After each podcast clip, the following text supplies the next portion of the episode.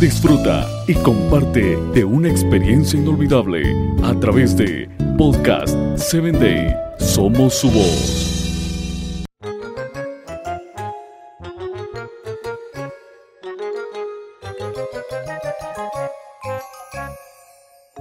Hola, soy tu amiga Sarita. Te saludo desde el estado de Chiapas. Quiero invitarte a que me escuches por Spotify. Búscanos como Podcast 7 Day. ¿Deseaste alguna vez haber estado allí cuando Dios creó el mundo? ¿Qué tan asombroso había sido ver cómo Dios hizo todo? Nos hubiera dejado sorprendidos, sin aliento. ¿Por qué? Porque cuando Dios dijo que haya luz, no fue solo como encender el interruptor de la luz.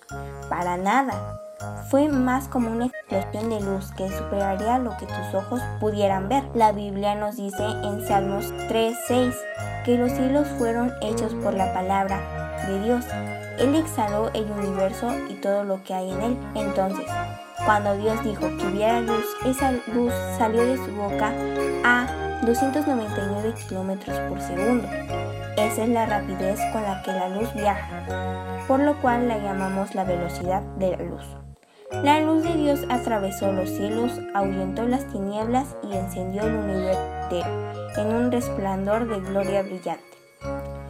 Solo una cosa es más rápida que la velocidad de la luz, la velocidad de Dios.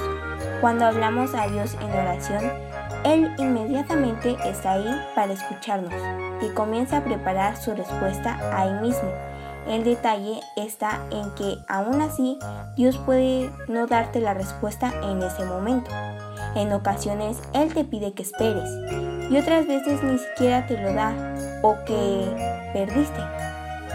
Pero puedes confiar en que Dios siempre te dará la respuesta exacta, en el mejor momento y en la forma correcta. Él siempre estará trabajando más rápido que la velocidad de la luz. Te invito a que compartas mi audio. Con amor, tu amiga Sari.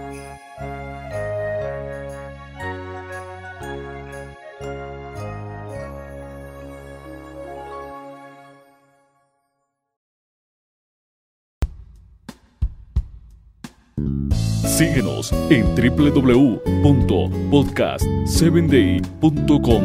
Hasta el próximo episodio.